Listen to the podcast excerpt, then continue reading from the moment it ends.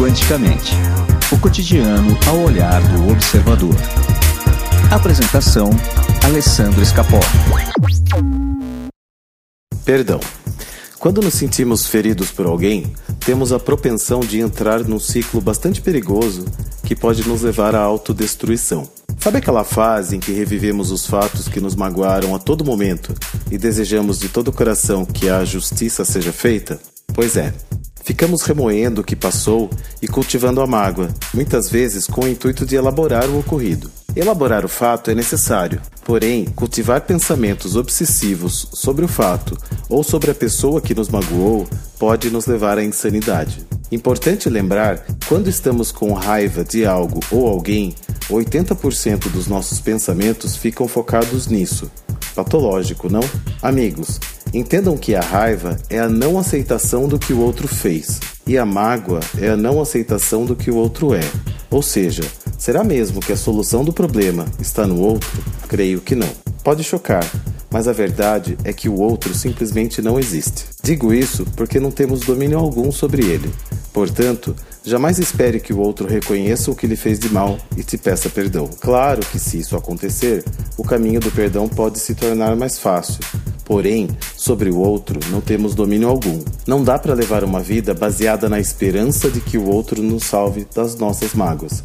Essa é uma tarefa pessoal e intransferível. Nossas mágoas, ressentimentos e desejos de justiça dificilmente afetarão o outro. Então, perdoar é uma questão de inteligência, visto que o ciclo da mágoa é prejudicial a nós mesmos. Apesar de sabermos dos benefícios do perdão, temos muita dificuldade de perdoar. Muitas vezes não perdoamos por medo de nos tornar vulneráveis e sofrer novas agressões. Mas perdoar não significa se reconciliar com o outro, e sim com a gente mesmo. Perdoar não estabelece um novo relacionamento. Perdoar não é esquecer. Perdoar significa olhar para o outro com um olhar de compaixão e compreender, com todo o seu amor, que ele fez o melhor que ele poderia ter feito naquele momento.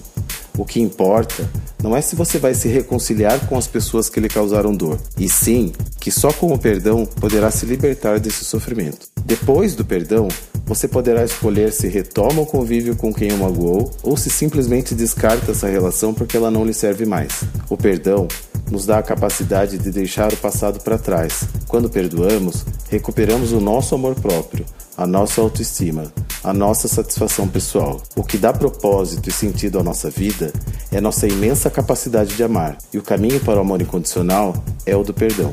Quando tivermos essa capacidade, o mundo se tornará muito mais harmonioso. E você, precisa perdoar alguém? Que tal começar agora? Bom dia, levante e vá realizar seus sonhos. Quanticamente o cotidiano ao olhar do observador. Apresentação: Alessandro Escapó.